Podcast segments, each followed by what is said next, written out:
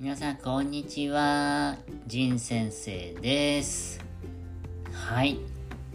今日はね、ちょっと切ないお話なんですけども、あの、誰かににね、誰に似てるねってね、あの、皆さん言われることあると思うんですけど、ね、まあ、仁先生もあんまり言われないんですよね。もう50歳やからね。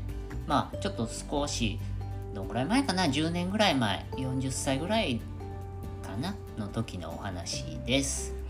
はい。で、あのーまあ、仁先生ね、結構、まあ、華奢だしね、あのーちょっと女性的な感じ、まあ、言い方すればね、中性的ですけど、まあ、悪い言い方したらちょっとね、あの、ちょっと不気味なオーラが漂ってるんですけども、はい。でね、まあ、誰に似てるというより、ちょっと性別怪しいみたいなね、年齢も不詳でみたいなとこがあるんですけども、なんかその、お付き合いかなんかで、えーまあ、あの、お酒を飲むようなね、女性がいるようなお店に、まあ、行きまして、で、大体ね、その、分かってますよ、僕もね。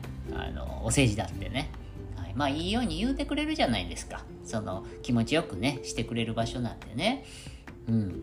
なので、まあ、総じてね、まあ、昔はね、こう、あ、仁先生、あの、ジャニーズ系ですよね、とかね。はい。まあ、そういうことを言う言うていただけるような時もあるんですね。はい。でね、まあ、その、たまたまですよ。たまたまですけども、まあ、とあるそういう、ね、人生お酒飲まないんでね、ほとんど行くことないんですけど、まあ、そういうところに行って、てで、こうね、そこのママみたいな人にね、ほら、あの、ほら、ジャニーズの、ほら、TOKIO のリーダーつって、それ城島さんやん、言ってね。別に城島さんが悪いわけじゃないけど、あの、僕より年上のおじさまやからね。もうちょっとね、はあ、いい言い方がね、うん、そんな思ってませんよ。思ってないけど、ヤマピーに似てるねぐらい言われたら上機嫌ですよ、そら。はい。ね、だけど、まあちょっとね、そんな感じで、切ないね、思いをしたなっていう、そんなお話です。ね。はい。